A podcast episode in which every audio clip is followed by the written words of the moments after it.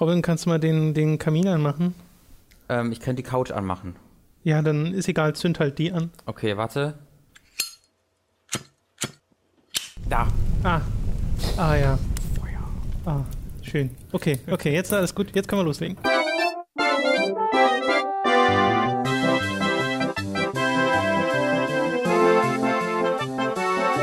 Willkommen bei Hooked on Topic Nummer 8. Wie ihr vielleicht schon gemerkt habt, müssen wir uns hier zumindest gedanklich ein bisschen aufwärmen, denn wer den Livestream gestern, Schrägstrich, letzte Woche gesehen hat, Mhm. äh, der weiß, dass bei uns äh, die Heizung ausgefallen ist. Und alle die, die das erst in einer Woche hören am Samstag, die leben hoffentlich in einer Zeit, in der wir schon wieder eine funktionierende Heizung haben. Ja. Ich hoffe es, hoffe es wirklich, weil es ist wirklich schweinekalt hier drin. Mhm. Und passend dazu äh, dachten wir uns, machen wir doch einen Podcast, der thematisch dazu passt. Und Winter ist ja gerade überall in Deutschland, von daher ist das auch da passend. Und reden über Winter, Eis und Schnee in Videospielen. Und das nimmt ja meist die Form an von bestimmten Levels. Manchmal breitet sich aufs gesamte Spiel aus. Ja. Da gibt es auch Beispiele von. Und genau darüber wollen wir ein bisschen reden. Also ein, ein Themenpodcast mit dem Thema Schnee und Kälte. Und ich habe schon vorhin zu dir gesagt, eigentlich ist es genau falsch, wenn einem kalt ist, sich über Sache kalte so Sachen arschkalt, Gedanken zu dass machen. das, das bringt auch nichts, sich da jetzt was anderes einzureden. Ja. Dein Körper sagt da, nee, nee, ist ja gar nicht so, weil es sehr kalt ist. ja. Es ist sehr kalt. Fangen wir doch mal an mit äh, der Musik, die ihr gerade gehört habt. Die stammt nämlich aus Super Mario 64 und zwar aus dem Level Cool Cool Mountain, was eines meiner Lieblingslevels aus diesem Spiel ist. Das ist das, weil ich nehme mal, gehe mal davon aus, dass du das nicht so intensiv gespielt Ich habe es hast. als Kind gespielt, aber es hat Als lange Kind, genau. Äh, das ist das Level, wo die Leute mal den Pinguin runterschmeißen. Das wäre jetzt meine erste Frage. Genau, Ist das das mit dem Pinguinmord? richtig. Berühmt dafür, aber auch abgesehen davon äh, ein sehr gut designtes Level. Das war ja wirklich noch diese offene Levelstruktur äh, von Super Mario 64, die es damals gab.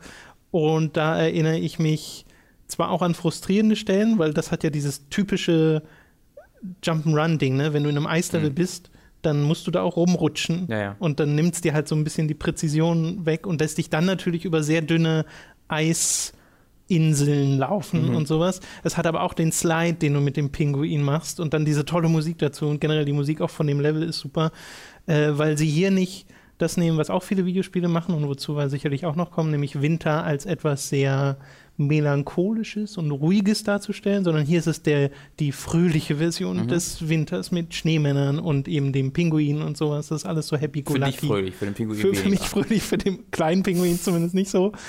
Und ja, für den Mutterpinguin auch nicht. Da, allgemein, Pinguine haben keine Nee. gute Zeit. nee, wirklich nicht. Aber das ist das Erste, was mir in den Sinn kommt, wenn man sagt, äh, Winterlevel in Videospielen. Ist das auch das Level, wo die Rutsche ist? Da ist die Rutsche, ja, Weil ja, die genau, das kann ich auch erinnern, weil die unglaublich scheiße frustrierend war. Für, kann gut an meine Kinderskills äh, gelegen, kann an sie sein. Kinderskills gelegen haben. Ich kann mich aber daran erinnern, wie frustrierend ich die fand, weil ich das nicht konnte. Und man halt sehr leicht in den Kurven raus die Kurve schlittert. und dann sind die Münzen ja auch, glaube ich, immer mal so gelegt, dass wenn du versuchst, sie zu bekommen, schön du dich irgendwie in den Abgrund katapultierst und dann gucke ich mir halt diese Speedrun-Dinge an und da springen sie halt nach drei skippen Sekunden das runter einfach, ja. und landen dann am Ziel. Und so, yeah, geblöden Menschen hier. Ja, das ist, das wäre ein Beispiel, was mir da einfällt. Ist das das einzige Level, Schneelevel in dem Spiel? In Super Mario 64 schon, ja. Ja. Okay, ich überlege gerade. Weil es ja eine ganze Welt ist, ne? Du gehst ja Ah, da weißt mehrmals du rein und Ich hast dann hab- diese mehreren Sterne. Ich hatte gerade Musik im Kopf und ich dachte, ich hätte noch eine Schneemusik im Kopf, aber das war die Musik, wenn du am Schwimmen, am Tauchen bist. genau, die Wassermusik ist. Ja, ne? genau. Und das ist aber gar kein, gar kein Eis, aber die ist halt ähnlich schön und romantisch Ja. und beruhigend. Ähm, oh, die ist, die ist toll, diese Musik. Das ist wirklich super. Musik, ja. Allgemein Schneegebiete, oft gute Musik. Ja, das, äh, dazu kommen wir heute auch noch ein paar Mal. äh, was hast du denn? Ich habe was komplett anderes. Ähm, und das ist auch kein ein einzelnes Level, sondern ich möchte diese Chance einfach nutzen, um über ein Spiel zu sprechen, über das viel zu wenig gesprochen wird, das ich sehr gerne mag, nämlich Lost Planet. Lost das habe ich mir auch noch aufgeschrieben. Ist ein tolles, tolles Spiel. Das hatten wir, glaube ich, mal kurz bei Time to 3 Mhm. angespielt. Also wir haben, äh, Last Lost Planet 2 war ja sogar eines unserer allerersten Spiele. Genau. Oder unser zweites oder sowas, was wir veröffentlicht haben. Das war in der ersten Woche auf jeden Fall. Aber das war ja nichts mit Eis, ne? äh, ich, ich, ich kenne keine Level. Vielleicht gibt es da welche, die versteckt sind, aber nein, es Ja. war kein Eisspiel mehr und ja auch generell ein sehr anderes Spiel. Das hatte ja mehr Mhm. mit Monster Hunter gemein als mit dem klassischen Lost Planet. Und war dann auch nicht so ganz mein Ding. Lost Planet 1 dagegen habe ich damals zum Release gekauft und durchgespielt. Das weiß ich noch genau. Das war eines der ersten Spiele oder ein frühes Spiel, was einen so die Power der nächsten Generation Ja. gezeigt hat. Mit seinen unglaublichen Schneeeffekten, den Fußstapfen, die überall liegen bleiben, den tollen äh, Monstern, die in diese ganz vielen orangen Partikel zerfallen. Ich das war hervorragend. Ich glaube, auf dem PC war es auch eines der ersten DirectX 10 Genau, es Spiele. erschien ein paar Jahre oder ein Jahr später, ein paar Monate später erschien es auf dem PC. Äh, ein der, es gibt die normale Version und es gibt auch die, es gibt so eine Colonies Edition. Ich weiß nicht, ich glaube, da sind einfach neue Multiplayer-Inhalte drin, aber bin ich Okay. mir gar nicht so sicher. Es könnten auch grafische Überarbeitungen sein. Ähm, aber genau, es war eines der, er- es war vielleicht sogar das erste Spiel mit der neuen DirectX-Version, wurde da ziemlich stark beworben Mhm. äh, wegen. Ähm, ich habe die PC-Version leider nie gespielt, wollte ich immer mal nachholen, weil ich glaube, dass das auch äh, ziemlich Sinn ergeben würde, das mit Maus und Tastatur zu spielen. Es hat ja diese seltsame Steuerung, wo du ähm, den, das Fadenkreuz unabhängig vom Bildschirm bewegst bis zu einem gewissen Punkt. Also du musst quasi das Fadenkreuz so von links nach rechts ziehen über den Bildschirm und wenn es dann einen gewissen Punkt erreicht, erst dann bewegt sich die Kamera mit. Äh, und dann kannst du mit LB und RB dich im 90-Grad-Schritten schnell ja, drehen. Das erinnert mich an äh, Conduit oder Metroid auf der Wii. ja, genau. Diese Remote-Spiele, genau. Das ist ein genau. guter Vergleich. Das ist wie bei vielen äh, Motion Control Wo die Dead Zone einfach sehr weit außen Ganz ist. genau. Aber und hier ist es auch so, nur dass es halt keine Motion Controls Das hat. ist weird. Ähm, das ist tatsächlich sehr weird, aber funktioniert. es. Und es gibt im Spiel so ein sehr eigenes äh, Gefühl. Also es Ja. fühlt sich wie kaum ein anderer Shooter an.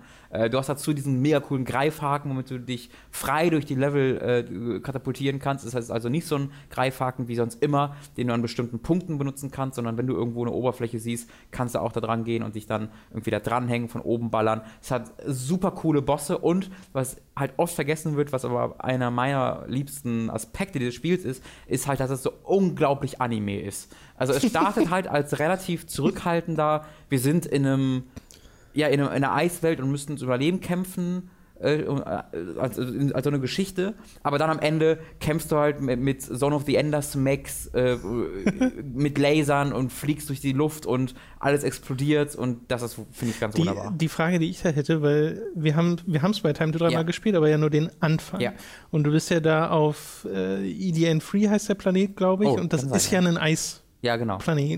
Ist das das ganze Spiel ein Eisplanet? Ja, ja. Also selbst dieser Schluss, den du gerade beschreibst, ist dann noch in dieser Genau. Eislandschaft. Das, Du findest halt heraus, warum ihr genau da seid und warum Okay. der so aussieht, wie er aussieht, der Planet. Und was äh, es hat ja, geht ja alles äh, diese böse, böse Unternehmen wieder, quasi Umbrella, äh, ist ja auch Capcom, äh, das da unterwegs ist. Ähm, Und da nur halt bei. Ne, doch, es, es ist tatsächlich sehr ähnlich zu Resident Evil, nur dass du halt nicht auf Lava gegen Wesker kämpfst und Steine in die Lava schlägst, sondern halt mit Max durch die Luft. Das ist beides ja. ähnlich realistisch. Äh, und es hält halt diese Atmosphäre komplett bei. Es schafft es, trotzdem Abwechslung zu bieten, obwohl du in so einer Eiswelt, auf so einer Eiswelt die ganze Zeit unterwegs bist. Hat tolle Charaktere, einen hervorragenden, klischeehaften, bösen Bösewicht. Ähm, das, das, das solltet ihr alle spielen, wenn ihr es mal nicht gespielt habt. Muss man vielleicht mal für Time 2 auspacken. Das, ich ich, fand- ich finde dieses Spiel sehr, sehr toll äh, und ist mal was anderes äh, als immer so. Schön Er ist ein bisschen Schnee. vergessen, ne? so wie Lost Ja. Planet generell. Die haben ja dann den dritten Teil nochmal mit Ja, genau, Eis gemacht. genau. Das war halt so eine halbe Zurückbesinnung, aber halt Ja. da haben sie gedacht, wir machen jetzt Dead Space. Ähm, zumindest am Anfang des Spiels. Und das hat, der hat tatsächlich auch ganz gut funktioniert, fand ich. So die ersten vier, fünf Stunden dieses Spiels finde ich ziemlich, ziemlich hervorragend sogar. Äh, aber dann äh, bekommst du irgendwann diesen Open-World-Anstrich und du musst äh, du musst Sachen farmen, du bekommst Sidequests oder auch Hauptquests, wo du in alte Gebiete nochmal musst, um irgendein Mineral zu finden, rennst die gleichen Gebiete siebenmal entlang, hast immer die gleichen Gegnertypen äh, und da fällst dann leider komplett auseinander. Genau, das ist halt genau das nicht, was äh, Lost Planet 1 hatte, nämlich wo es immer weiter eskaliert, wo es immer größer wird und immer absurder wird, sondern es bleibt genau so, wie es am Anfang des Spiels mir, ist. mir fällt gerade ein, hatte Lost Planet 1 schon diese Mechanik, dass du ja, weil du auf einem Eisplaneten bist, die ganze Zeit der Kälte ausgesetzt bist Ja, und genau. dich wärmen musst? Ja, das ist eine ganz zentrale Mechanik, dass Ja. du halt äh, diese orangenen Blobs aufnimmst, die Genau. die Gegner fallen lassen und damit Wärme aufnimmst und halt an den Checkpoints äh, B spammen musst, damit sie quasi dir wieder Wärme geben. Das ist quasi so ein kontinuierlicher Countdown, der herunterläuft. Hm. Okay, ich möchte über ein Spiel reden, das 2009, glaube ich, erschien, ein Blockbuster, der auch heute noch, auf den heute noch sehr viele Leute sehr wohlwollend zurückblicken, nämlich Uncharted 2. Hey, das habe ich auch gestellt. Das mit einem Eis, einer Eisumgebung zumindest äh, begann. Einer recht plötzlich erscheinenden. Genau, weil man von einem Zug hängt. Und äh, ist die Szene nicht sogar auf dem Cover drauf, wie er von dem Zug Moment. runterbaumelt? Okay, ich glaube reden wir von unterschiedlichen Bereichen. Ich glaube schon. Also äh, stimmt, ja, ja, ja. Genau, und äh, du musst dann da so hochklettern und gehst dann so ein bisschen durch den Schnee und dann ist das ja schon wieder vorbei, dieser Prolog. Mhm. Also es ist ja so ein In Medias Res Start. Später kommst du dann dahin und spielst diese Stelle quasi mhm. weiter. Aber allein der Anfang hat mich schon beeindruckt und das Uncharted typisch auf einer sehr technischen Sicht. Mhm. Weil durch diesen Schnee zu laufen und zu sehen, wie der Schnee sich bewegt, wow. der ja so naja, kniehoch ist, äh, das war super cool. Also das machen ja Videospiele immer noch verhältnismäßig selten. Ähm, und das da nochmal zu sehen, wo sich der Schnee wirklich anfühlt wie Schnee und wenn du auch dieses Knirschen hast, wenn äh, Nathan da durchgeht, äh, das fand ich super cool. Und auch das Level dann an und für sich, wenn du später da äh, wieder hinkommst, ist halt optisch einfach der Wahnsinn. Das, ich meine tatsächlich eine andere Schneesektion in Uncharted 2, nämlich die halt, wo du dann wirklich am Klettern bist. Mhm. Du ähm, landest dann ja im äh, Himalaya wo du halt ein altes Volk triffst und äh, du suchst dann einen Schatz natürlich. Das die Dorfszene da ist auch super. Bitte? Die Dorfszene. Genau, die hat dann auch nichts mit Schnee zu tun, nee, sondern die ist noch sehr schön, aber da kannst du Büffel äh, streicheln ja. und Fußball spielen und das ist natürlich hervorragend. äh, da übrigens, da hab ich, äh, haben sie erzählt, ähm, wie viel dafür gekämpft werden musste, in, äh, also äh, intern bei Naughty Dog, damit diese Szene reinkommt weil halt große Teile des Studios, ich weiß auch nicht mehr, ich glaube, das war in, in, in, einer, in einem GDC-Talk von Neil Druckmann, aber ich bin mir nicht ganz sicher, mhm.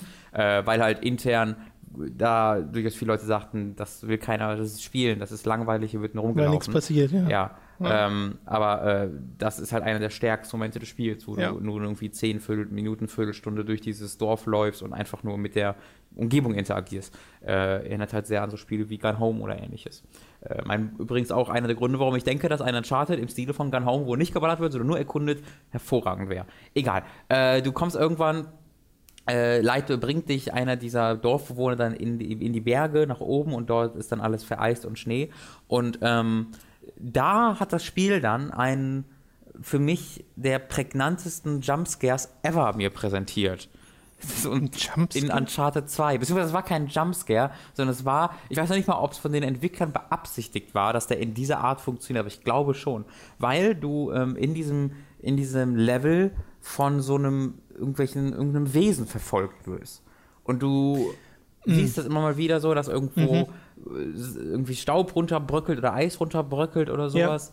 Ja. Äh, und irgendwann kletterst du dann, äh, bist alleine unterwegs und kletterst so eine riesige, ich glaube, Leiter hinauf oder irgendeine Wand hinauf ähm, keine Leiter, weil es gibt keine Leiter in Uncharted, es ist natürlich eine Wand, die du hinaufkletterst. Äh, und währenddessen zoomt die Kamera so ganz langsam nach hinten. Und ich habe währenddessen mich nur so halb aufs Spiel konzentriert. Ich habe irgendwie auf meinen, auf einen anderen Bildschirm geguckt oder aufs Handy geguckt. Ich bin mir nicht mehr ganz sicher. Ich habe irgendwo anders hingeguckt auf jeden Fall. So, aber trotzdem noch zum Spiel auch. Ähm, und habe deswegen so nach oben gehalten und gar nicht so richtig drauf geachtet. Und ähm, dann habe ich wieder zum Spiel so richtig mich konzentriert hingeguckt und dann war die Kamera auch schon ganz weit außen und dann hattest du halt einen Schatten direkt vor der Kamera, der aber stillstand.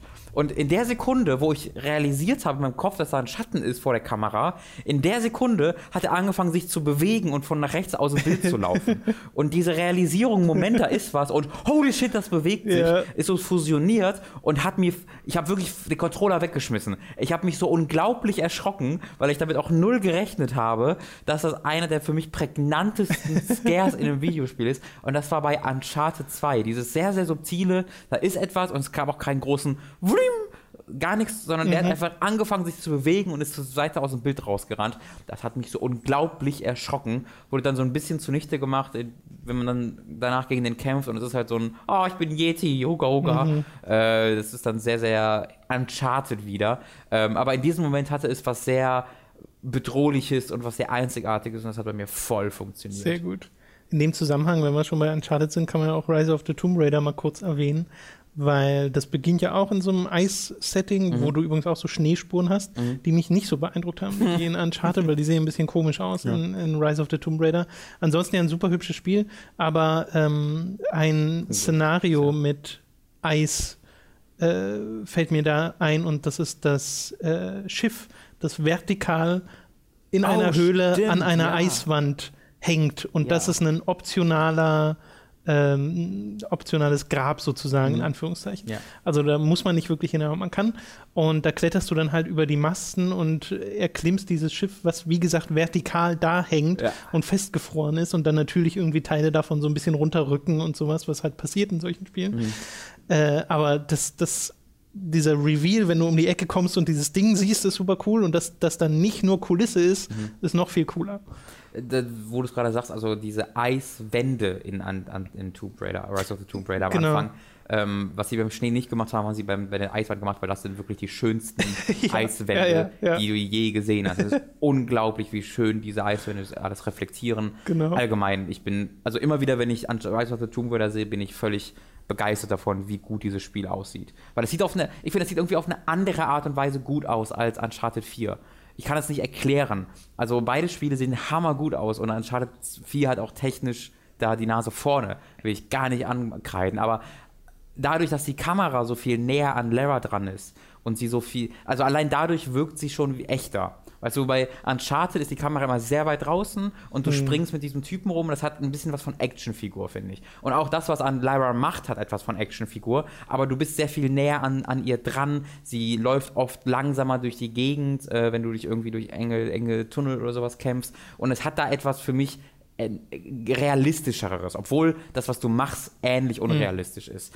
Ähm, und deswegen fühlt sich das nochmal noch mal Kälte an, nochmal bedrohlicher an als in Uncharted. Das ist schwierig zu erklären. Vielleicht. Ich weiß ihr, aber ich witzigerweise, was du meinst. Ja. Aber ich, das müsste man sich nochmal in Detail angucken, um da wirklich rauszuarbeiten. Okay, was macht denn da tatsächlich den Unterschied? Ist es die Kamera, wie du sagst? Ja. Oder sind es irgendwelche Animationsstufen oder mhm. sowas? Oder vielleicht auch nur das Szenario? Ja. Keine Ahnung. Äh, das wollte ich auch nur kurz erwähnen, weil das ist mir so im Kopf geblieben als äh, ein sehr cooles Szenario. Das sind selber Haare, die sich bewegen. Das, das, das, das, bestimmt ist es das. Das muss es sein. was hast denn du noch bei dir? Äh, also das nächste, was ich sagen würde, wäre was Langes, was Ausführliches. Ja, sehr gerne. Ähm, ich würde vor, aber wir sind ganze Zeit, ich würde mal was Abwechslung machen, weil wir haben jetzt diese ganzen äh, Spiele, die halt Schnee haben, aber äh, das ist alles ein recht so eine bedrohliche Level-Architektur, ja. die Gefahr bedeutet. Und äh, ich weiß nicht, ob du Undertale dir aufbewahren wolltest. Nee, nee, das aber, es äh, gibt keine vorgegebene Reihenfolge hier. Da, das, das, das muss man erwähnen und ich finde, das ist halt mal eine schöne Abwechslung zum Rest, weil Snowden als eines der ersten Gebiete, auch das ist schon anders an, an, in Undertale. Eigentlich das erste Gebiet nach dem Tutorial von Undertale ist ein Schneegebiet. Und normalerweise sind Schneegebiete, ähm, also ja gut, Tomb Raider benutzt es halt so ein bisschen als kurze Intro-Sequenz, ja. äh, aber in, in Uncharted, in Undertale ist es halt so eine, also es heißt sich willkommen du kommst im Schneegebiet an und es ist kein bedrohliches Gebiet, sondern es ist ein schönes Gebiet. Ja. Äh, zumindest, wenn du nicht die Genocide-Route benutzt. Äh, und du kämpf, kämpfst dich zwar am Anfang auch so ein bisschen dadurch, klar, aber du triffst dort die beiden Hauptcharaktere und am Ende kommst du dann eben in dem in, de, in dem Dörfchen an, das im Snowden heißt, wo wunderschöne Musik im Hintergrund läuft, die ich immer noch ganz, sehr, sehr gut im Kopf habe, die wirklich, wirklich hervorragend ist. Sollten wir mal kurz anspielen. Stellt euch dabei vor, äh, diese Musik ein wunderbar, eine wunderschöne Taverne, in der ja. ganz, ganz viele Fantasy-Wesen gemeinsam sitzen und sich, Corgis. und sich aufwärmen. In den Corgis Hunde. zusammensitzen und äh, heißen Kakao schlürfen. Genau.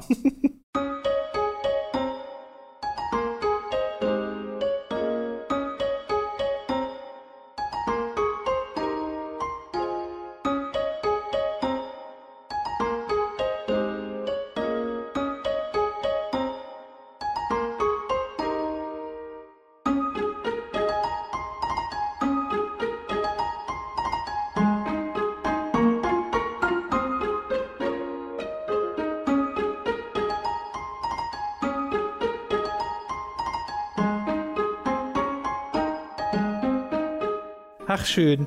Äh, besonders schönes Detail an dieser, ähm, an dieser, an dieser, äh, wie heißt es, an dieser Taverne ist, dass es hinten das Fire Exit gibt. Ähm, und die damit aber meinen, dass da halt nur Feuerwesen durch dürfen. Ja. Äh, das ist, das find ich Ich finde sowieso, ist das nicht auch, ist das nicht auch die Stelle, wo Papyrus äh, mit den dummen Rätseln anfängt? Genau, genau. Mit den Puzzles, wo du dann äh, relativ am Anfang sagt er dir, hier, du musst durch dieses unsichtbare Labyrinth gehen und wenn Mhm. du falsch gehst, kriegst du einen Stromschlag an dieser Kugel, die er hochhält und Ja. dann gehst du halt einen Schritt und er kriegt den Ja, Stromschlag. super. Und dann sagt, So er, lustig. sagt ja Sans auch so, ich glaube, der andere sollte das halten. Yep. Und dann geht er durch dieses Labyrinth durch, hinterlässt Fußspuren für den richtigen Weg und geht wieder zurück und sagt, so, jetzt. Und dann gehst du natürlich die Fußspuren lang und er wundert sich, wie du das so Jedes einzelne dieser. Rätsel ist hervorragend. Das ist einfach so charmant. bei, einem, bei einem liegt halt in der Mitte so ein Kreuzworträtsel und du läufst einfach dran vorbei und die sind völlig entgeistert, so was jetzt passiert, warum das hat ja gar nicht funktioniert. So schön Ähm, und das bekommt alles halt nochmal eine komplett andere Note, wenn du dann den, die, die Genocide-Route benutzt Mhm. äh, oder spielst, weil dann dein Charakter, also dein Charakter ist ja so ein starr hereinblickendes Kind. ähm, und das hat sowas Verwirrtes und Sympathisches, wenn du das normal spielst. Aber in der Genocide Route starrt es einfach bedrohlich. Also Ja. es ist genau der gleiche Gesichtsausdruck, der beim Kontext eine völlig andere Bedeutung gewinnt. Und dort stehst du dann und dann gibt es halt dieses Rätsel, wo, äh, oder eigentlich bei fast jedem Rätsel, erklärt dir erstmal Papyrus ausführlich, was du machen musst. Und ohne dass du was drückst, geht einfach dein Charakter weiter geradeaus. Während er in der Erklärung ist und in der normalen Route äh, erzählt er das ganz normal zu Ende. Aber während der Erklärung geht er einfach äh, nah an Papyrus und starrt ihn an. Und dann man so, äh, okay, dann halt beim nächsten Rätsel. Ha, ha, ha. Und das macht er einfach weiter und der wird halt völlig entgeistert und äh, der, sein Kumpel, äh, wie heißt er noch? Äh, Sans? äh, Sans genau, äh, sagt halt, ey, warum machst du das? Der will doch nur mit dir spielen. Ja. Und du starrst ihn halt nur so an und die Musik wird immer bedrohlicher. Und du bist halt dieses Monster, das dem diese Rätsel so komplett zerstört, indem du einfach geradeaus läufst Ja. und ihn komplett ignorierst und ihn anstarrst und ihn bedrohst mit seinen Blicken dabei.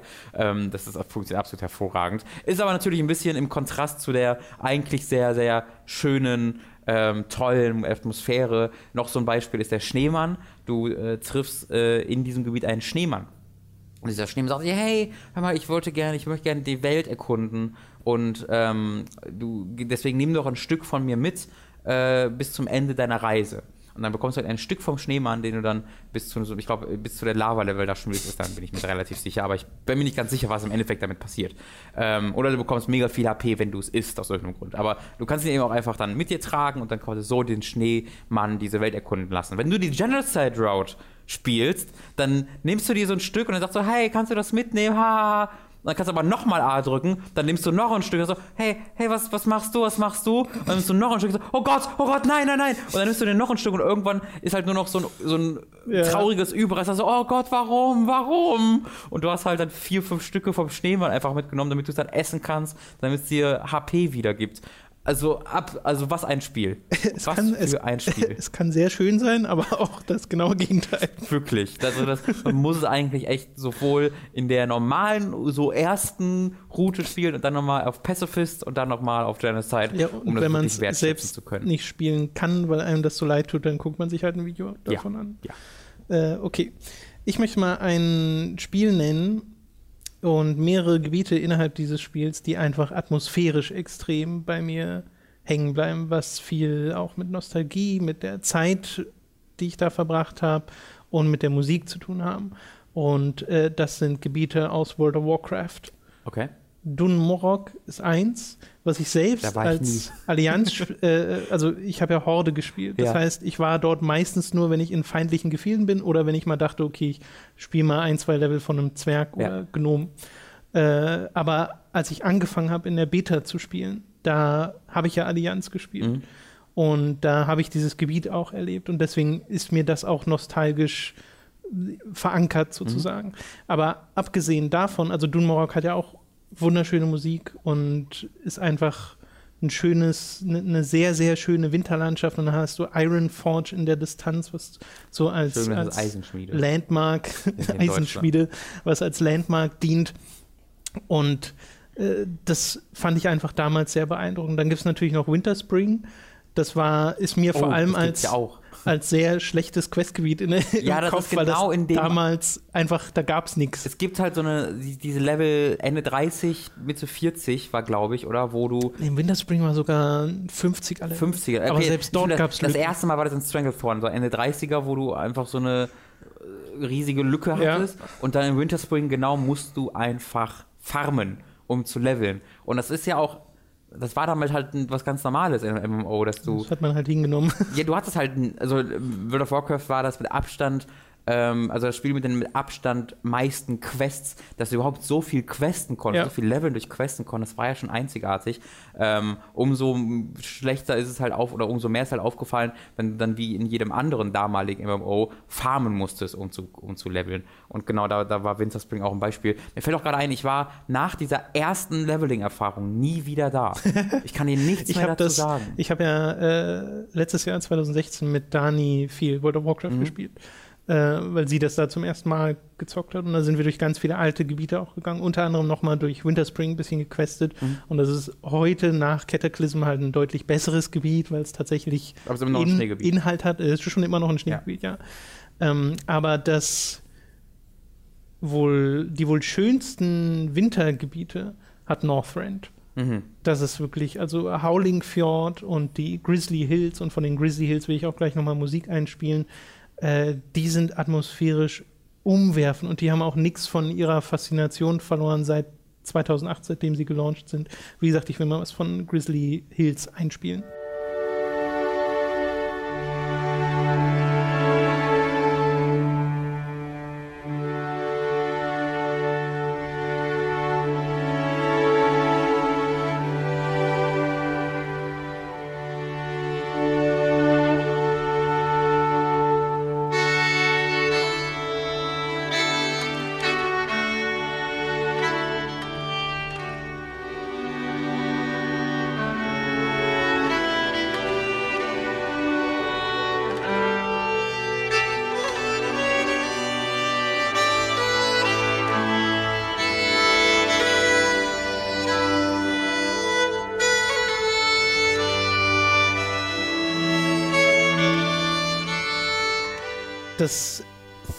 Unterstreicht diese Atmosphäre in diesen Levels so gut. Und das ist ja Winter ohne jetzt zwingend eine Schnee- und Eislandschaft zu Mhm. sein, weißt du? Also die gibt es ja, diese Gebiete in Northrend, aber wenn das alles so wäre, wäre das ja langweilig. Mhm. Deswegen hast du halt auch mal so einen Pinienwald, der trotzdem sehr kalt wirkt und du hast ja die Nordlichter Ja. über Northrend Ja, genau, und das so. ist das, was ich. Äh, ja. Das ist so, so toll und das sind auch gute Questgebiete. Äh, aber was die da optisch rausgeholt haben äh, und was dann eben von der Musik so unterstützt wird, das ist der Wahnsinn. Ja, das, so, das ist ähm, mir auch gar nicht mehr so konkret in Erinnerung geblieben. Jetzt dadurch, dass du es gesagt hast, ist mir wieder in Erinnerung gekommen, weil halt Wrath of the Lich King so das Ende meiner WoW-Begeisterung darstellte. Und ich habe halt nie äh, Allianz gespielt, deswegen ist Dun Morok habe ich jetzt vor einem halben Jahr das erste Mal wirklich erkundet, als ich einen Nachtelfen da durchgefegt äh, gefegt bin für das Event, das Cataclysm, nee, das äh, Legion Release Event. Ja.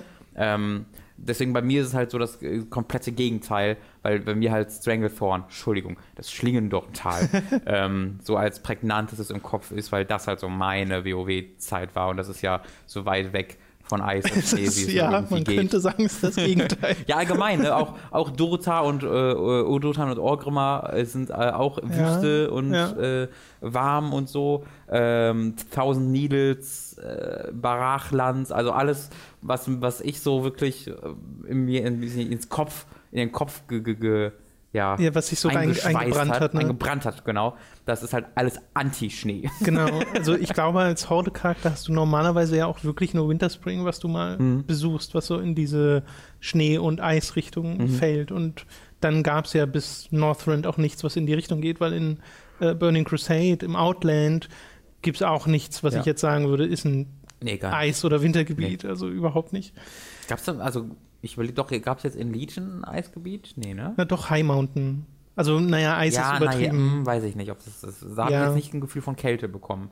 Das wirkte für mich sehr, tatsächlich sehr, sehr wärmlich und sehr ruhig und willkommen heißend. und so. Ja, ja, ja. Ähm, Es hatte so ein bisschen was davon, aber es gibt jetzt nicht ein klassisches äh, gab jetzt kein klassisches Schneegebiet. Gibt, weißt du, ob Cataclysm für irgendein neues Schneegebiet gesorgt hat? Oder nee, so? das hat ja überarbeitet. Also neu in Cataclysm waren ja die Wasser, die Unterwassergebiete, ja. die Caverns, also die. Naja, ich meine nee, ich mein jetzt nicht neue Gebiete, sondern ich meine halt, äh, Thousand Needles wurde ja zu einem Wassergebiet. Ach so, was so sich verändert hat. Genau, aber das, das, da wurde nicht. nicht so groß. Ne? Ich glaube nicht. Ja. Winterspring wurde halt endlich halbwegs gut. Ja.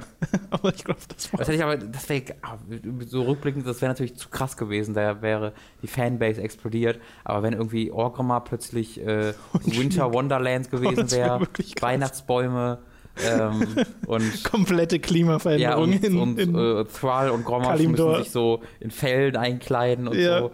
Doch, und dann Klimaveränderung so als Thema. Äh, die, die, die Meere frieren ein, sie kommen nicht nach Sie kommen nicht zu den Broken Isles, weil die Schiffe nicht mehr funktionieren. Sie müssen ihre komplette Infrastruktur verändern. Die, oh, das finde ich doch, da. Cataclysm 2 Blizzard, ich habe euch jetzt gerade die Idee gegeben. Hau rein. Kommt der Eisdrache. dieses, ja, dieses Mal. oh, Und so ein Frostwurm. Ja, mit Icewing. Oh, ja. 4W. Okay, was äh, hast du denn noch? Ich meine, den Eisdrachen gab es ja auch, muss man dazu sagen. Ja. Äh, okay, also jetzt kommt was, was wirklich ähm, das ist halt äh, ein Zweiteiler eigentlich, oder ich habe es in zwei geteilt hier, weil es zwei Spiele des gleichen Franchises oh, sind. Oh, ich weiß, was du meinst. Nämlich, das habe ich nämlich bei mir auch stehen. Genau, sag es da du. Metal Gear Solid. Genau. Shadow Moses. Ähm, da müssen wir auch mit Musik anfangen. Da möchte ich mit eine, Musik das ist eine anfangen. Gute Idee. Das The best is yet to come.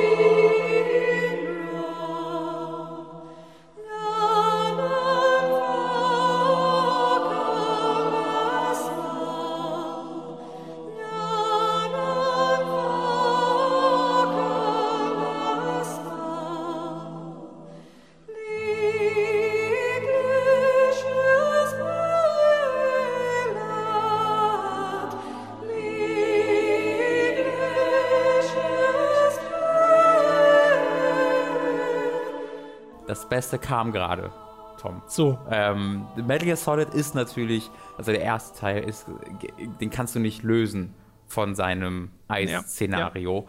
Ja, ja. äh, die Art und, also direkt am Anfang, ich war eines der prägnantesten Spielerlebnisse ist dort, wenn du bemerkst, oh mein Gott, die können meine Fußspuren sehen. Ja. Ähm, also dieses Szenario ist direkt verbunden mit seiner Geschichte und auch mit seinem Storytelling, äh, wenn wenn Sniper Wolf auf Meryl schießt und sie dann dort im Schnee liegt und dort friert, das ist sehr prägnant, wenn du in diesem Gebiet unterwegs bist, wo die Hunde unterwegs sind und deine, du deine, dein Atem genau. als Wolke siehst. Ähm, dieses Spiel war eines der ersten Spiele, das halt wirklich für mich Kälte und Winter und Eis als eine Bedrohung dargestellt hat und als etwas, was ganz eng mit den Game-Spielsystemen verbunden ist.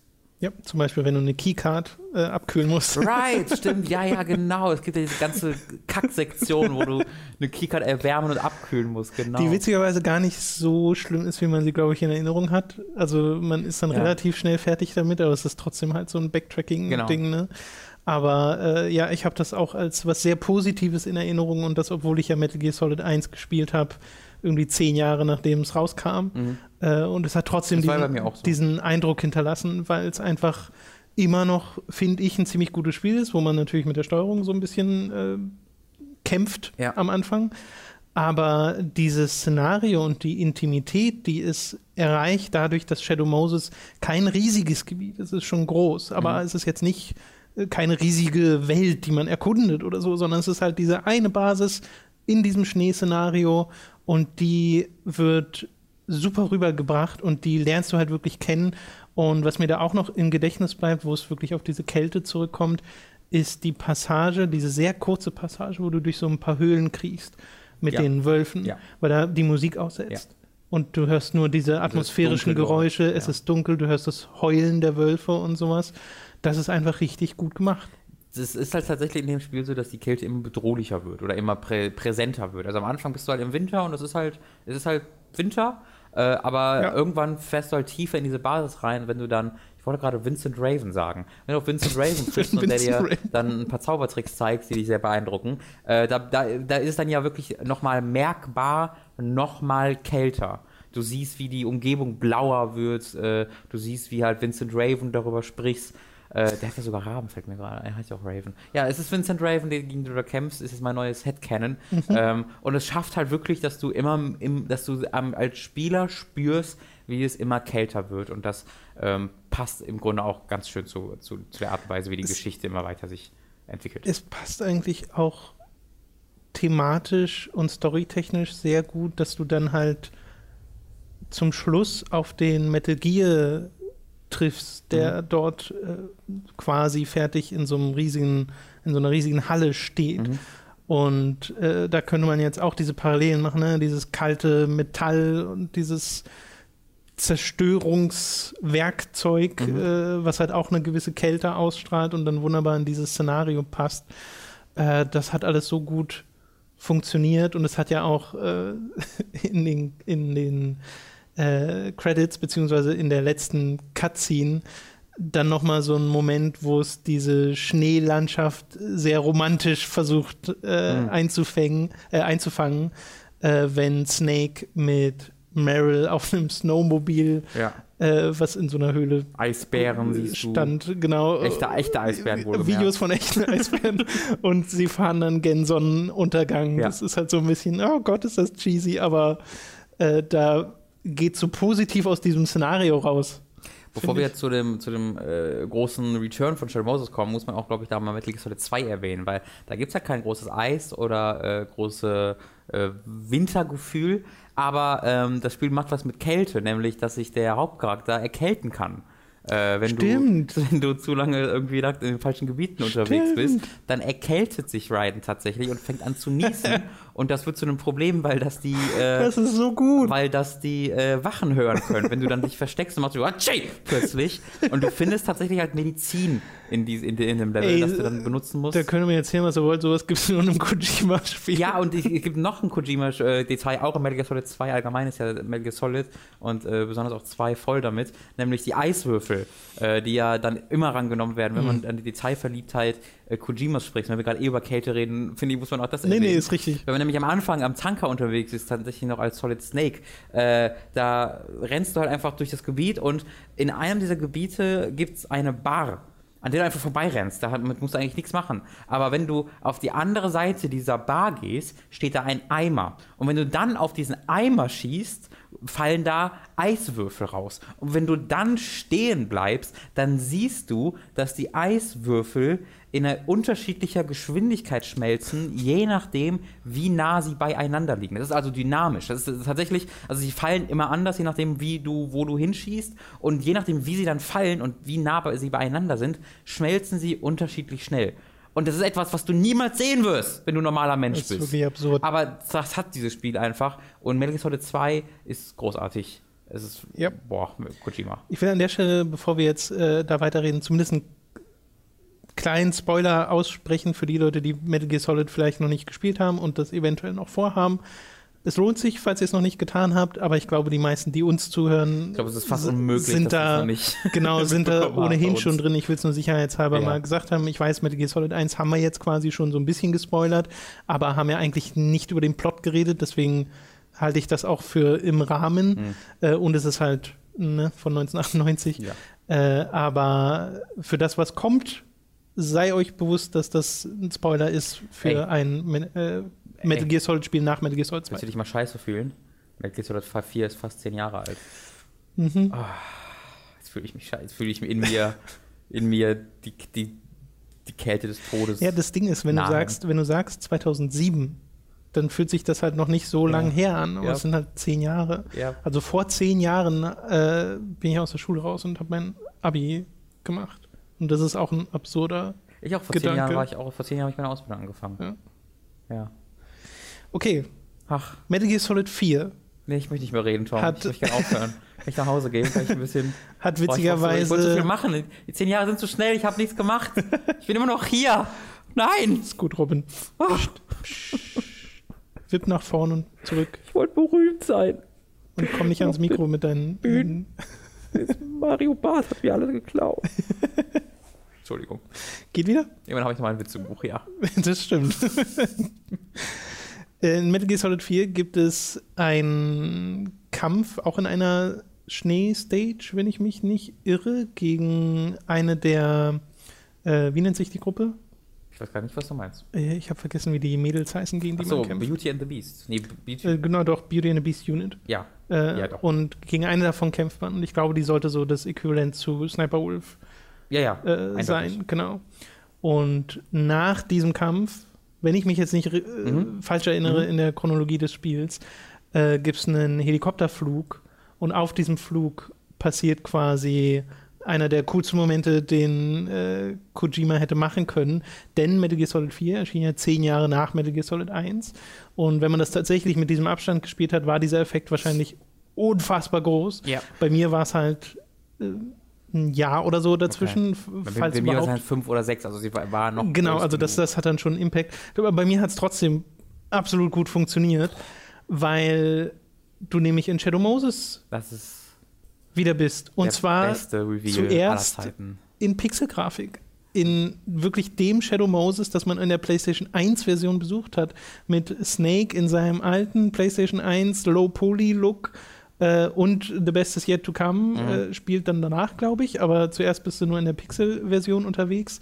Und dann halt, äh, nachdem man so denkt, also mein erster Gedanke war da so, ah, okay, jetzt machen, das war nur ein Traum oder so, weil ja Snake dann wieder so ein bisschen zu sich kommt. War es ja auch. Und du kommst trotzdem nach Shadow Moses. Genau, aber das ist ein Traum trotzdem. Diese, diese Sequenz, diese Pixel, Pixelgrafik, genau. genau. Das so ist eine ja- Erinnerung schon fast. deswegen funktioniert es ja, ja genau, deswegen funktioniert es ja noch mal besser, weil du quasi glaubst, das ist jetzt der Fanservice. Genau. Das war's, da haben sie jetzt das gemacht, was ich mir erwartet habe.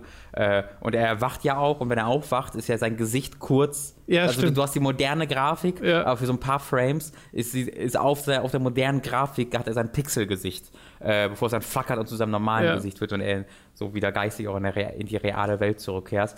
Und dann glaubst du, das ist es und landest dann auch in einem random Schneegebiet einfach, ähm, das total auch Schnee umwoben ist, wo du dann nichts wirklich sehen kannst, weil alles voller, voller Nebel ist und läufst dann so eine Anhöhe runter oder hoch, bin ich ganz sicher, und plötzlich lichtet sich dieser Nebel und du erkennst halt, dass du seitlich auf dieses Airfield, diesen, ah, dieses, dieses allererste Gebiet von Metal Gear Solid ankommst. Und das ist der erste Moment, diese Realisierung, holy shit. Und dann läufst du darauf und ein paar Sekunden später erst beginnt dann zusätzlich Ja. der Song. Und das ist dann holy shit. und dann siehst du, dass die Kamera noch kaputt ist, die du damals kaputt machen Ja. konntest. Und dass sich er dann daran erinnert in kurz. Du hörst dann die Codex-Gespräche von damals als ein Echo von früher widerhallen. Das ist eine der emotionalsten Momente, die ich je in einem Videospiel verspürt habe. Das ist für mich der, also das ist der Inbegriff von Nostalgie für mich. Ich glaube, ich habe noch nie so viel Nostalgie auf einmal verspürt in mir wie in dieser Sequenz. Und das war so ein Moment, wo ich, ich habe ja ganz Metal Gear Solid 4 ja, als zelebriert, ne? Ich habe jetzt sieben Stunden Zeit, mach, mach die Rollos zu, zu drehe den Ton auf, wer jetzt in mein Zimmer kommt, wird einfach geskalpiert. ähm, und die, als das dann passiert ist, wusste ich wirklich so, holy shit, ich weiß gerade, dass was ich jetzt Ja. gerade erlebe, wird einer der besten Spielemomente aller Zeiten auf ewig für mich sein. Und während das, das zu wissen, während du das spielst, wie wichtig das gerade ist. Und in der Sekunde, wo ich spiele, so zu uns, oh nein, bitte geh, sei nicht vorbei, bitte sei nicht vorbei, bitte bleib so gut. Ähm, das, das ist ein ganz seltsames Gefühl gewesen, aber ich war, es hat mich dann halt dann kontinuierlich weiter positiv überrascht, weil es ja so lang ist. Du bist ja gar nicht nur Mhm. für fünf Minuten drin und einmal kurz, hey, remember that, sondern es ist ja wirklich ein Level. Und es macht einige echt coole Sachen mit diesem Level. Ähm, ich, ich kann gar, es gar nicht in, in die Töne so hoch anschlagen, wie ich es loben möchte. Es ist sensationell. Ich finde, das ist auch das, was es so gut macht. Es macht, es ist natürlich Fanservice teilweise, aber auf die bestmögliche, effektivste Art und Weise gemacht und mit zehn Jahren Abstand Mhm. äh, auch durchaus erlaubt, würde ich sagen. Aber es geht ja dann noch darüber hinaus, Mhm. indem es noch ein bisschen mehr macht in Shadow Moses. Äh, aber ja, der, der Moment ist super cool. abschießen. Und, zum Beispiel. äh, und der, ähm, da glaube ich auch jedem Spieler, der sagt, da ist ihm eine Träne runtergeflossen, weil das, also gerade wenn der Song kommt, The Best is Here to Come, dann kann ich das total nachvollziehen, dass man da emotional wird, gerade wenn man mit dieser Serie schon so viel verbindet und so Mhm. viele Jahre damit verbracht hat. Äh, das fand ich auch als jemand, der das nachgeholt hat und nicht diesen Nostalgiebonus hat an und für sich, super, super gut Ja. und smart. Es ist auch allgemein was super Schönes, weil du diese, diese Welt einfach so anders nochmal siehst. Einfach wegen einem grafischen, Ja, ja. Äh, äh, grafischen Entwicklung. Übrigens, da ist mir gerade aufgefallen, zehn Jahre zwischen 1 und 4, guck mal, was passiert ist. Zwischen zehn Jahre zwischen Metal Solid 4 und wo wir jetzt sind. Das ist halt so, das finde ich ganz interessant zu sehen, wie so, da halt. grafisch meinst du? Ja, genau, wie, Ja. wie halt das ausgebremst wurde, einfach weil man da an einem, an einem gewissen Punkt ankommt, wo man nicht mehr sich so wie real krass Klar. weiterentwickeln kann. Also Solid 1 und 4 kannst du halt nicht äh, verwechseln, aber wenn du jetzt einem, irgendeinem Menschen zeigst, der sich jetzt mit mäßig mit Videospielen auskennt, dann könnte 4 Euro ein Spiel sein, was jetzt erschienen ist. Ähm, was ich echt, echt ganz interessant finde. Dazu muss man sagen, 4 sieht auch noch wirklich ziemlich gut Ja, aus. es hat halt die. Framerate-Probleme, die es hat. Ja. Äh, was mir erst durch unser Let's Play nochmal so richtig Ja, aufgefallen ja, ist. Ähm, aber es sieht echt immer noch sehr gut aus. Wie gesagt, gerade in die Gesichter, die Cutscenes, hervorragend. Genau. Okay, ich möchte mal ein Spiel erwähnen, auf das ich äh, sehr zufällig gestoßen bin, als ich jetzt geschaut habe nach so Schnee und Eis, Landschaften Mhm. und Levels in Videospielen, äh, an das ich, seitdem ich es gespielt habe, keine Gedanken mehr verschwendet habe, aber damals habe ich ziemlich viel gespielt und zwar ist es ein Flash-Spiel Oh auf dem äh, PC, das man Okay. so mal zwischendrin in den Pausen gespielt hat. Oh, ich weiß, Vielleicht- was du meinst. Oh, weißt du es wirklich? Du meinst ja nicht das Ping, äh, Pin, äh, äh, Pinguin Baseball. Achso, nee, das meine ich nicht. Okay. Das könnte man aber in dem Zuge auch noch erwähnen. ja, ich dachte, das war jetzt. Äh, ich meine ein Spiel, das nennt sich Icy Tower. Da bist du mit einem kleinen Typen, der eine, ich glaube, Wollmütze auf hat, Ja. äh, so rumgeschlittert nach links und rechts. Und es Ja. war halt ein Bildschirm, der vertikal nach oben das. ging. Und du bist einfach äh, geslidet, Ja. gesprungen und dann auf kleineren, kleiner werdenden Plattformen geslidet und wieder weitergesprungen und hast dann so Kombos gemacht und dann so regenbogenfarbige Extrasprünge. Und das habe ich super gern gespielt, als das in war, 2003 oder Ja. was weiß ich, wann das war. Oder äh, vielleicht sogar noch länger her. Auf jeden Fall ist es schon sehr, sehr lange her. Äh, aber das war halt nur so ein kleines, ich kleines bin mir relativ sicher, dass wenn ich es sehe, mich erinnere. Ja. Ich glaube, das sagt mir irgendwas. Aber ja, diese, äh, ich weiß ja nicht, heißt es einfach nur Wintersports oder sowas? Äh, dieses Pinguin-Baseball-Ding, so. das war ja, das war ey, vor gar nicht allzu langer Zeit, vor irgendwie einem halben Jahr, habe ich auch auf Twitter gepostet, Ja. habe ich die per Zufall einzelne Spiel nochmal gefunden und das hat ja irgendwie vier, fünf, sechs, sieben Teile, wo du dann halt äh, im, also immer weiter, immer unterschiedlichere Sachen machst und wo das immer weiter eskaliert. Aber dieses Grundkonzept von ich klicke einmal, um den Pinguin von oben runterfallen zu lassen und ich klicke dann noch einmal, um mit dem Eisbär, ich glaube, es war ein Eisbär, äh, der einen Schwertfisch in der Hand hat, dann äh, zu schlagen und das muss ich dann perfekt timen, um diesen möglichst weit zu schlagen. Stunden habe ich daran Mhm. verschwendet damals. Absolut zu Recht. in die gleiche Kerbe schlägt für mich auch ein Spiel, was noch weiter zurückgeht in meine Kindheit, wo ich mich erinnern kann, das am alten PC meines Vaters gespielt zu haben, Ja. als der noch so, ein, so eine Art kleinen Büroraum bei uns im Haus hatte. Ähm, Windows 3.11 Spiel lag das, glaube ich, bei. Das nennt sich Ski Free, Okay. heißt das. Äh, das hätte ich nicht gewusst und ich erkenne den Namen ehrlich gesagt auch nicht wieder. Aber das Spiel, als ich das, das Video davon gesehen habe und die Bilder, äh, das löst uralte Erinnerungen Mhm. quasi aus, weil das halt wirklich, ich muss da, keine Ahnung, sechs gewesen sein oder Mhm. sowas, also wirklich äh, noch sehr jung. Da bist du halt mit einem Skifahrer unterwegs auf einer super simplen Pixellandschaft, wo halt das meiste halt einfach weiß, weil es Mhm. Schnee sein soll. Hast du ab und zu so Bäumchen, die du denen ausweichen musst und fährst dann darum. Und das, was mir davon am meisten im Gedächtnis geblieben ist, ist so ein kleines Monster, was einem hinterher gehubbelt ist. Und das war halt wirklich nur so ein paar Pixel Blob mit Okay. irgendwie so krähenartigen Händen und Füßen und das ist so auf dich zugewobbelt und äh, da war, glaube ich, Game Over, wenn ich das gekriegt hatte und du musstest, dem, musstest okay. dem ausweichen. Super simpel, ich erinnere mich nicht, ob das ein Ziel hatte, dieses Spiel, oder was da der grobe Kontext war oder so, äh, nur an dieses, dass, es, dass ich halt Spaß hatte, da rumzusliden und halt Angst vor diesem Viech. Mhm. Das ist alles, was so stecken geblieben ist von dem Ding. Aber das wollte ich nur auch nochmal erwähnt Ja. haben. Vielleicht äh, hat der eine oder andere auch diese oder eine ähnliche Erinnerung. All- Allgemein, jetzt, also mich hat Win haben Wintersportspiele echt eigentlich ziemlich viel begeistert, weil ich habe bei mir im Kopf und ich, ich habe da keine Bilder, also ich habe da keinen Screenshot mit so im Kopf, ich weiß nicht mehr, wer das, wer das aussah oder was du gemacht hast, aber ich habe bei mir im Kopf fest verankert, dass ein Wintersportspiel, vielleicht hieß es einfach nur Wintersports oder ich bin mir nicht sicher, auf DOS mein allererstes Videospiel jemals war.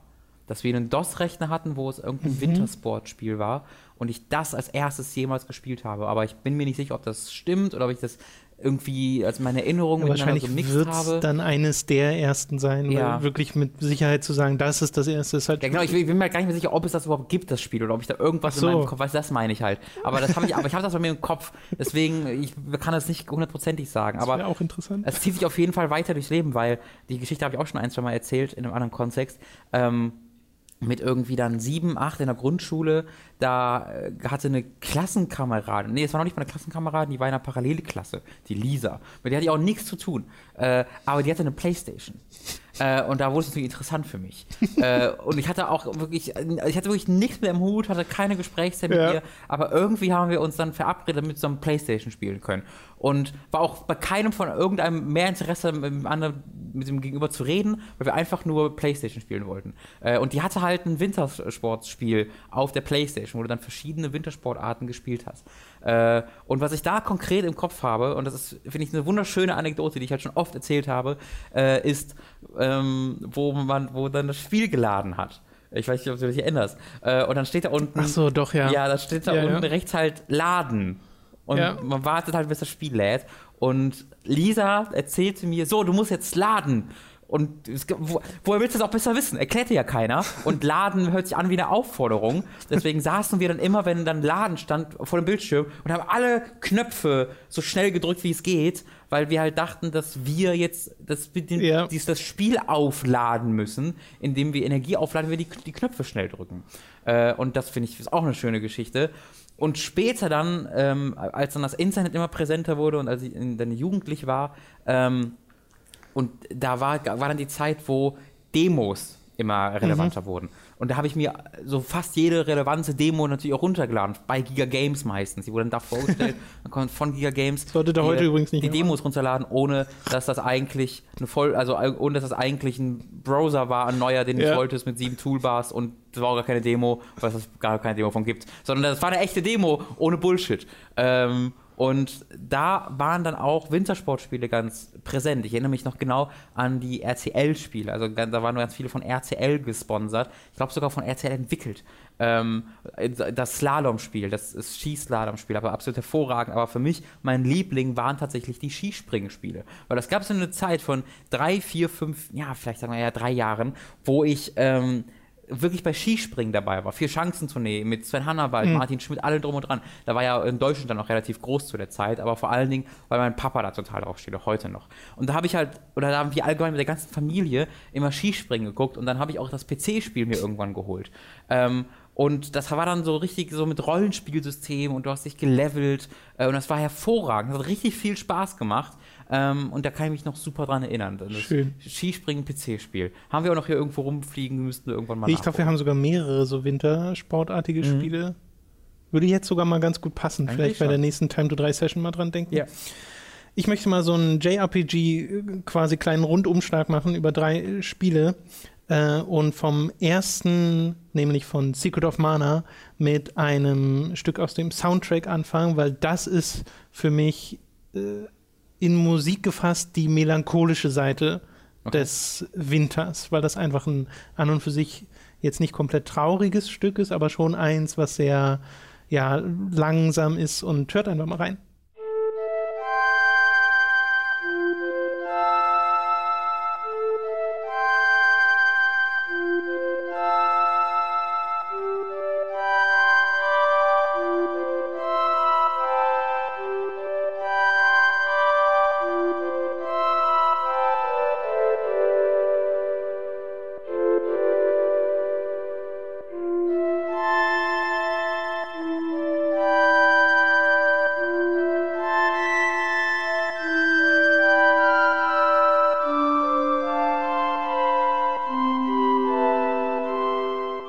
Und in Secret of Mana gibt es halt wie in so vielen anderen Spielen einfach einen, einen Winterabschnitt. Das hat ja eine große Welt und ein Teil davon ist eben auch in Winter gehüllt sozusagen. Mhm. Und da hast du auch so kleine Dörfer mit äh, sehr lustigen kleinen Figuren, bei denen ich mir heute nicht mehr ganz sicher bin, äh, was das eigentlich für Wesen waren, äh, mit denen du da geredet hast und hast halt gegen Schneewölfe gekämpft und sowas. Und da gibt es wenig, was mir jetzt so spielerisch in den Sinn kommt, wo ich sagen würde, ah, okay, das hat das irgendwie relevant gemacht, was das Szenario anging. Also es war halt einfach mhm. ein Winterskin sozusagen, der, der drüber lag, soweit ich weiß. Äh, aber es ist halt diese Musik, die mir das Ding, wie so ziemlich der gesamte Soundtrack von Secret of Mana, in so nostalgisch wohliger äh, Erinnerung hält, weil das einfach unfassbar schön war. Und es ist ja auch ein schönes Spiel. Es hat eine schöne Grafik gehabt für ein SNES-Spiel. Äh, deswegen wollte ich das hier nochmal erwähnen. Aber ich glaube, abgesehen davon gab es da, wie gesagt, nicht so viel. Froster gibt es noch dort als, äh, als Zaubergeist. Da fand ich immer lustig, dass die Froster heißt. Mhm, lecker. Äh, genau, wie der Lieferservice. Und nee, die, ich meine, ich mein, das fertige Gericht, das du dir kaufen kannst im. Ja, ja, genau, ist, ist ja einfach Froster, ist ja, ja, die Firma, ne? Ähm, und das war so ein Eisgeist, der dann entweder mit der einen, mit dem einen Charakter das Schwert vom Helden in äh, Eisfähigkeit gegeben hat, dass mhm. das äh, Eisschaden macht, oder bei der anderen direkt Schadenzauber gemacht hat, was dann so Eishagelklotze sind, die dann auf den Gegner raufgeprallt sind und die Animationen davon waren halt immer ganz cool. Ich muss kurz äh, da was zu, zu ergänzen, äh, weil das sehr gern. Von, also ich habe ja selbst Secret of Mana nie gespielt, aber es hört sich an, als ob es eine sehr ähnliche ähm, Richtung eingeschlagen hat von der Atmosphäre, die sie erzeugt, nämlich wenn du den Winter in Harvest Moon erreichst. Ähm, was ja auch, also das hört sich jetzt alles recht wohlig an und schön und nostalgisch und das ist ja auch bei Harvest Moon das allgemeine Gefühl, das hergestellt werden soll, ein Gefühl des Zuhause-Seins, ein Gefühl des, äh, ja, des, des Willkommens, ja. Willkommenseins und du baust eine Familie auf, lernst Leute kennen. Und einerseits ist natürlich Winter sehr harsch, weil äh, deine, deine Felder du nicht bestellen kannst und allgemein ändert sich das Spiel halt ziemlich stark, aber andererseits ist es auch alles so schön währenddessen. Und ähm, ich meine, mich ist im Winter, wenn du irgendwie an dieser Klippe, die äh, einfach vor so einem riesigen Abgrund ist, dass du da irgendwie mit dich mit, mit dem Mädchen hinstellst, dass du auswählst und irgendwie eine Sternschnuppe siehst oder irgendwie sowas ähnliches. Oh. Ich kann mich dann nur noch, also ich weiß, dass ich habe das Spiel ja Dutzende, wenn nicht ja, hunderte ja. Stunden gespielt äh, auf dem Super Nintendo und äh, habe da sehr nostalgische. Hatte das auch so Gefühle saisonale Musik? Genau. Genau. Da fällt mir dann parallel, äh, jetzt kommen wir von einem Spiel zum anderen, äh, Animal Crossing mhm. ein, was das ja auch sehr saisonal macht. Ja. Also wenn in, in, also jetzt gerade ist bei uns Winter, also ist in Animal Crossing auch gerade Winter okay. und da ist Schnee und so. Äh, und man kann einen Schneemänner bauen, mhm. aber da hast du ja auch der Soundtrack, der sich komplett anpasst. Das ist ja super beeindruckend bei äh, Animal Crossing, weil du ja für die vier Jahreszeiten für jede Stunde des Tages ein unterschiedliches Theme hast. Mhm. Also das muss man sich mal vorstellen, wie viel Zeug die krass, ja. äh, komponiert haben dafür. Ja. Und meistens ist es einfach nur so, dass wenn zum Beispiel um 1 Uhr ein Track spielt, äh, der einfach eine sehr reduzierte Version des gleichen Tracks ist, der dann um 12 Uhr mittags spielt, ja. dass sie einfach bestimmte Elemente rausnehmen, ja. sodass der Soundtrack, also die Musik, immer ruhiger wird, je später es wird am Abend. Okay. Super cooles System mhm. ist mir erst, also New Leaf des 3DS Animal Crossing ist ja das einzige und erste, was ich so richtig intensiv gespielt habe und da ist mir das aufgefallen und da habe ich das mal zu schätzen gelernt. Ja, das ist, äh, also natürlich nicht in der Ausführlichkeit mit den Stunden, aber genau. In nee, klar, also das ist ja auch sehr unüblich. Sehr unterschiedliche ja. Musik, äh, je nach den Jahreszeiten. Was ich noch erwähnen wollte, als ich ähm, die äh, JRPGs angesprochen habe, mhm. ist Final Fantasy VII. Mhm weil das den, äh, zum einen natürlich den Nordkrater hat, das ist eines der letzten Gebiete, aber auch so, einen, so ein Gletschergebiet. Und das hat auch erstmal super gute Musik, aber dort passiert ja auch etwas, was dann dieses Spiel äh, zu einem Minispiel macht im Gold Saucer, dem, dem Freizeitpark sozusagen, den es in Final Fantasy VII gibt. Äh, da gibt es nämlich das Snowboard. Event, gehört, ja. wo du halt wirklich mit Cloud auf einem Snowboard bist und da machen so ein kleines Minispiel draus. Mhm. Und ich weiß nicht, ob schon beim ersten Mal, aber auf jeden Fall im Gold Saucer spielt dann, glaube ich, die Chocomo-Musik, wenn du da den, den Berg runterfährst. Und das ist wie das Motorradrennen, was du ganz am Anfang äh, gemacht hast, äh, als du aus Midgard raus bist. ähm, einfach ein kleines Minispiel im Spiel. Und bei den Sachen kann ich euch echt nicht sagen, wenn ich wetten müsste, würde ich sagen, nein, ob das Square Enix in das Remake einbaut. Okay. Weil ich kann mir so schwer vorstellen, diesen neu designten Cloud, der Ja, ja seit, der sei- seit Advent ja. Children sehr anders aussieht, als ich ihn damals im, Ja. in meiner Vorstellung hatte und im Kopf hatte, wie der auf einem Snowboard steht. Davon ist und Spiel ja so ein bisschen den voll, Berg ne? runterfährt. Mit diesen Momenten, die heute so gar nicht mehr funktionieren würden. Das ist ja das, die große, Ja. große Frage, wie und ob sie das machen. Ich glaube auch, das ist einfach, wird einfach nicht mehr da sein. Das fände ich sehr schade, weil äh, Final Fantasy ist ja einfach schon immer eine Franchise, die sehr alberne Elemente hatte. Mhm. Ähm, ja, aber ich würde sagen, also seit, ne? Seit 10 so Ja. ungefähr wurde es weniger, Ja. hatte ich das Gefühl. Also in 10 hast du es auch noch so ein Ich bisschen. Ich, hast finde in halt 10 Blitz, das albernste aller Elemente Blitzball. Blitzball, aber Ja. das war nicht beabsichtigt. das war tatsächlich nicht beabsichtigt. Aber bis einschließlich 9 wären sie ja sehr, sehr komisch und weird teilweise. Wobei ich jetzt zum Beispiel nicht weiß, wie Final Fantasy 8 davor geht, weil ich das nie durchgespielt habe. Mhm. Aber in 7 weiß ich, gibt es noch mehrere Elemente, die sind halt einfach weird und komisch und sollen auch lustig sein. Äh, und sind es dann in den meisten Fällen auch. Und da bin ich sehr gespannt, wie das dann da aussieht. Und das letzte, ein aktuelles JRPG, äh, das komplett in Schnee gehüllt ist, ist I Am Setsuna. Mhm. Das äh, jetzt nicht das beste JRPG aller Zeiten ist, es ist, es halt okay. Und äh, da macht man jetzt wenig falsch mit, weil es funktioniert äh, auf dem Kampfsystem von Chrono Trigger äh, und das macht es auch ganz gut.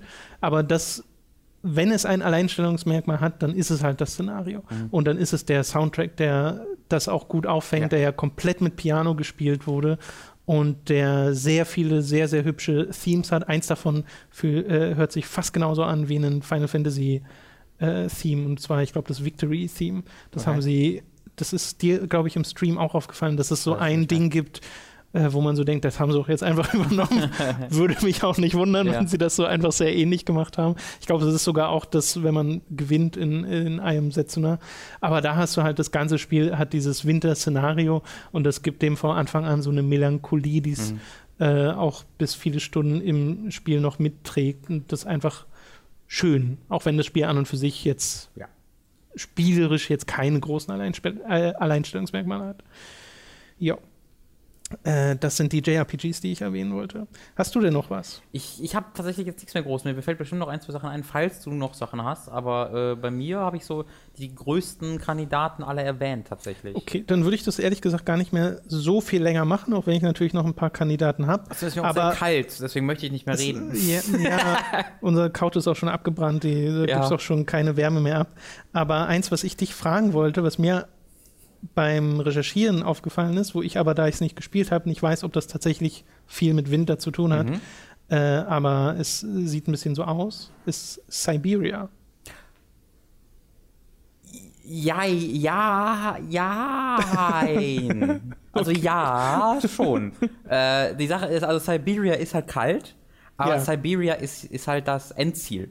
Ähm, und äh, Ah. bis man in Siberia ankommt oder bis man irgendwas mit Siberia zu tun hat, dauert es sehr, sehr, sehr, sehr, sehr lange. Okay, verstehe. Ähm, deswegen findet ein Großteil des Spiels tatsächlich, äh, also ich meine, du startest halt, ich glaube, es ist die Schweiz, äh, äh, Vorarlberg äh, heißt dieser Ort, oder heißt, ich glaube, die Familie und der Ort heißt Vorarlberg. Bin mir aber nicht ganz sicher. Es kann sein, dass nur die Familie so heißt. Ähm, und das hat schon sowas Kaltes, auch wenn es jetzt nicht direkt Schnee ist und Eis, aber es hat was irgendwas Kaltes. Einfach nat- kann auch damit zu tun haben, weil du da, da ankommst und gerade eine Beerdigung, Beerdigungsprozession an dir vorbeiläuft Ja, vielleicht. äh, vielleicht du halt hauptsächlich halb kaputte und halb tote Roboter triffst, die Mhm. so mit dir sprechen. Aber Siberia ist so ein gutes Spiel, Leute. Ähm, aber ist ein guter Punkt, weil tatsächlich dann im zweiten Teil, wenn man sich dann ähm, Siberian auch nähert tatsächlich, dann wird es natürlich kälter, dann wird es immer abgelegener, dann triffst du Mammutähnliche Wesen und da wird es dann auch sehr, sehr beeindruckend ähm, vom, vom Szenario her. Gut, dass du es erwähnst. Okay, eines der äh, Settings, wo mich einfach die, der Realismus des Winters äh, sehr angesprochen hat, war ein Spiel, was du erst vor kurzem durchgespielt hast, nämlich Mafia 2. Mhm. Äh, da gibt es ja den Winter einfach als ja, halt Jahreszeit, die ab und zu mal im Spiel Ja. vorkommt. Und immer wenn die da war, war ich total geflasht davon, wie toll das aussieht. Und dann hast Heute du die, noch. dann hast du die Musik äh, im Autoradio, wenn dann Frank Sinatra irgendwelche Winterlieder Mhm. äh, singt oder so. Das ist so cool und das fängt ja so an. Also gut, das fängt an mit dieser einen Kriegsszene, aber der, die erste Szene in Lost Heaven Ja. ist ja, wie du. Ist es Lost Heaven in Mafia 2? Äh, Oder war das Empire Mafia Bay? 1? Empire Bay Ja. ist, genau, genau, Lost Heaven war Mafia 1. Ja. Äh, in Empire Bay ankommst, ist ja, wie du mit Joe vom Bahnhof abgeholt wirst und durch diese Landschaft fährst. Und Genau. das ist so Danach hübsch. läufst du in Schrittgeschwindigkeit durch die, deine, deine Nachbarschaft und Ja. die Musik läuft weiter Genau. währenddessen. Ist, ähm, also sie sieht heute noch hervorragend aus. Ich habe es ja vor ein paar Wirklich? Monaten erst durchgespielt. Du meintest ja sogar teilweise besser als Ja. äh, der dritte Teil. Auf jeden Fall. Was ein bisschen peinlich ist für den dritten Teil, aber naja. Ich meine, es gibt noch so offensichtliche Sachen, ne, wie die ganzen Hoth Star Wars Level. Äh.